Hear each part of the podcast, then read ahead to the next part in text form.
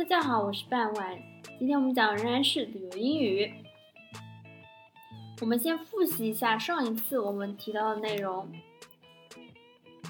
The originality and figures of the mural paintings reflect the different religions, cultures, and artistic forms of Buddhism, Lamaism, Taoism, and the Naxi Dongba religion, as developed in the Naxi school. Therefore, Lijiang mural is quite different from other frescoes. Each painting includes at least 100 poetries, but perspective is used very well, and the close, middle, and establishing images are clear. The various lifelike poetries are not only Buddhism, but also ordinary people such as bureaucrats, criminals, tourists, and executioner. Many of the scenes and subject matters are drawn from daily life. 好了，今天内容复习就到这里了。我们今天看一看新的内容。People are shown fishing, riding horses, weaving, dancing, and casting iron。就是啊，这些画上面展示的一些普通人的生活是展现了一些什么场景呢？就比如说钓鱼、骑马。 纺织、跳舞或者是铸铁。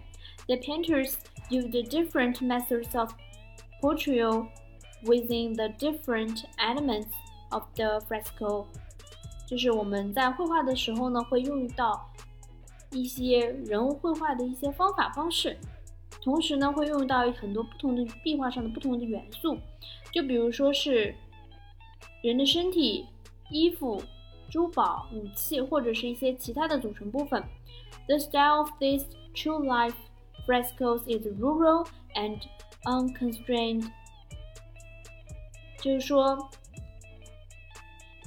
这些真实生活壁画的这种形式呢，非常的真实而且不做作。The colors are strong and have intense contrast, but are also unified。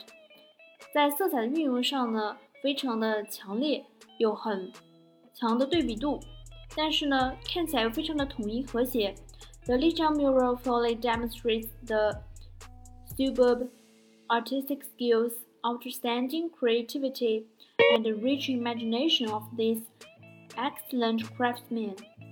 就是说，我们丽江的壁画呢，充分证明了我们高超的绘画艺术，突出的一些。创造力，同时呢，又有我们优秀匠人丰富的想象力，三者融合在一起，创造出了我们的丽江壁画。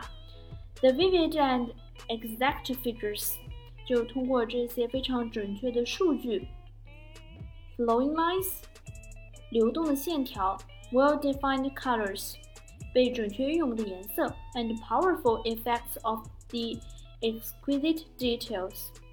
还有其他一些能够影响绘画整体效果的一些精美的细节，make the Lijiang mural not only the real treasure of art, but also forceful proof of national solidarity and an important source of information for research on national religions, arts and history。就是说，我们丽江的壁画呢，不仅是在艺术方面是 唯一的珍宝，同时呢，它也表现出了我们国家的民族的一种团结向上的精神，而且它还是我们就是在国家的宗教、艺术和历史方面呢，它同时又是一股很强大的力量，同时也可以把这些信息作为一个参考。好了。今天内容就到这里结束了，感谢大家的收听，我们下期再见。Thank you for listening. Bye bye.